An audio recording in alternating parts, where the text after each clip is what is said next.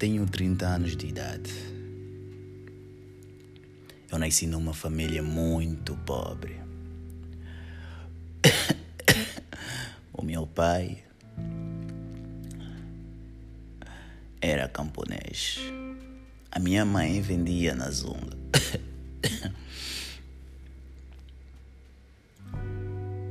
Nasci numa família grande. Nós éramos oito em casa. Três meninas e o restante eram rapazes. Tem vezes que ficávamos um dia sem comer porque a vida era difícil. e meu pai não tinha como sustentar a família. Muitos dos meus irmãos não iam à escola por falta de dinheiro. Comecei a trabalhar muito, muito, muito cedo. Eu lembro quando tinha 14 anos de idade, eu já trabalhava mais de 50 horas por semana. Então eu jurei, eu disse que eu vou ser bem sucedido, que eu vou ser uma pessoa afortunada, uma pessoa que não deixará os seus filhos sem algo para comer.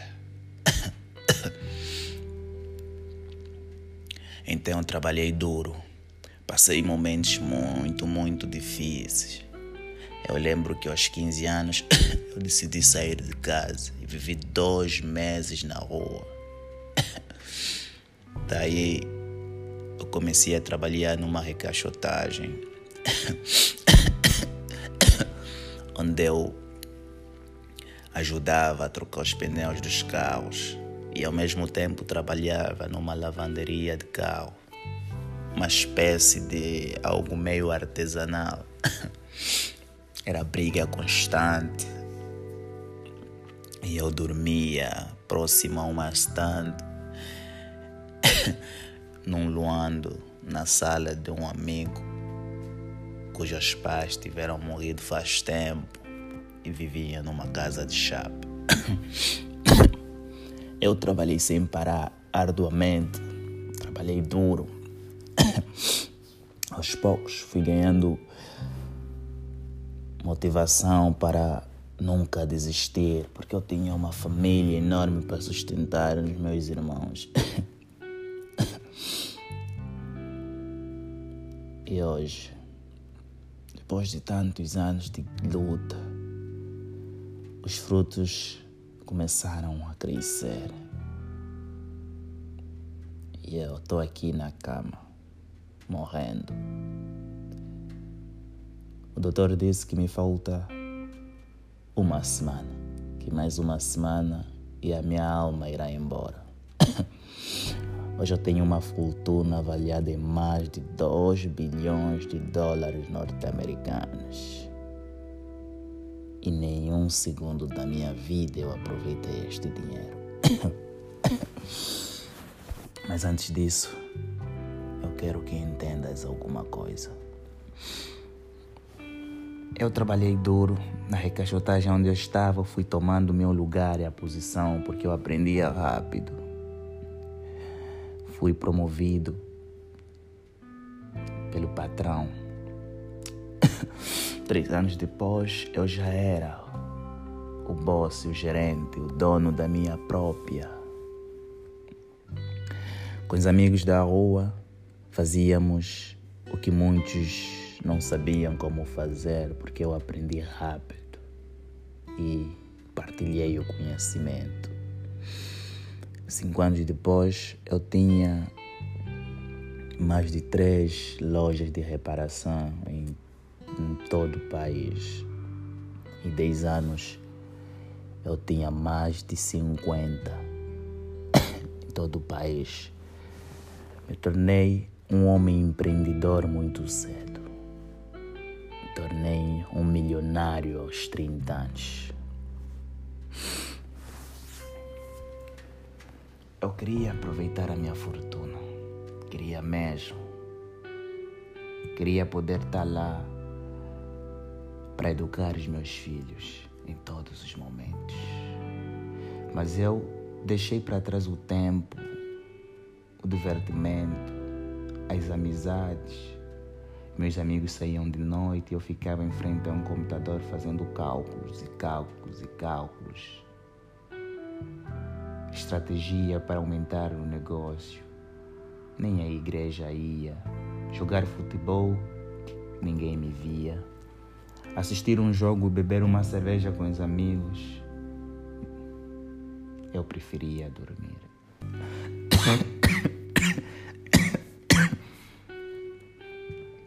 Pois aqui eu fico pensando se tudo isto valeu a pena. Até porque, no final, meu maior objetivo não era ter milhões na conta. Era poder ajudar a minha família, mas também ter uma vida 15 vezes melhor do que eu tive no passado. Meu pai morreu muito cedo. Minha mãe entrou na bebedeira e não conseguiu sair mais. Mas com o dinheiro que eu tive, eu pude pagar consultas, mas ela nunca mais voltou a ser a mesma.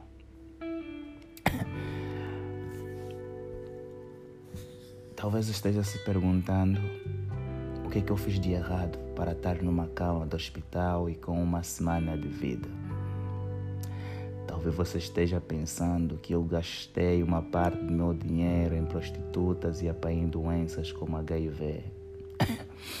Ou talvez alguém tentou me matar pela fortuna que eu tenho na minha conta bancária e meus bens espalhados em todo o país. Não, não é isso. É que eu tenho um câncer de estado 3.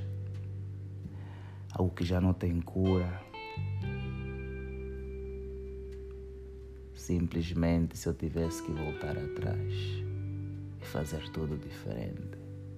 Mas infelizmente o meu dinheiro, a minha quantia enorme, não será o suficiente para comprar uma máquina para voltar no tempo. Até porque a máquina ainda não existe.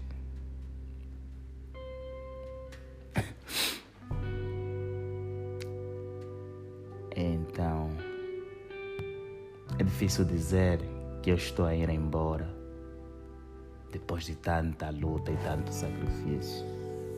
Eu aprendi que não importa mesmo o sacrifício, importante os resultados. Então eu dava e dei o resultado. Mas os resultados me trouxeram exames e consultas médicas e alguns resultados clínicos. E hoje eu Estou nesta cama, sem saber para onde vou, se não irei, se ficarei, até porque não sou religioso.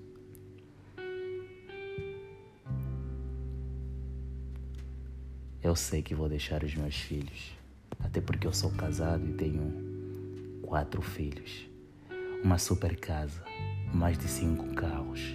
Eles estudam nas melhores escolas eu tenho uma mulher magnífica. Mas aí a vida decidiu me levar embora.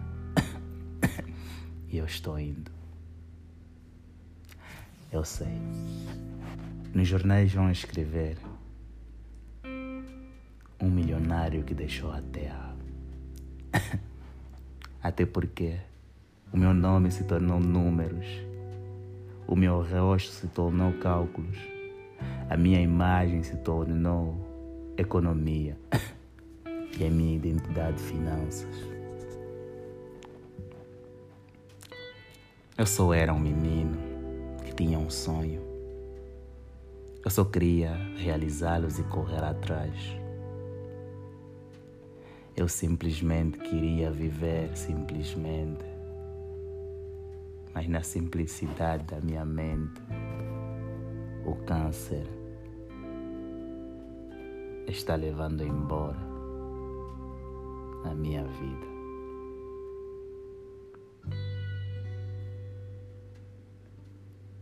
Eu sinto muito. Sinto mesmo muito. Eu peço perdão ao meu eu do passado. Mas ainda assim, eu sei que valeu a pena. Desculpa. E adeus, Terra. Espero que vocês se cuidem e se comportam. Eu estou indo embora. Eu sou Marcos.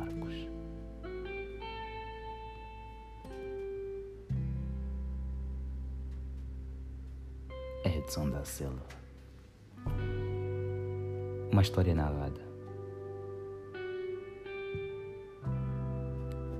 Original. 100% Edson da Silva. Nos vemos no próximo episódio.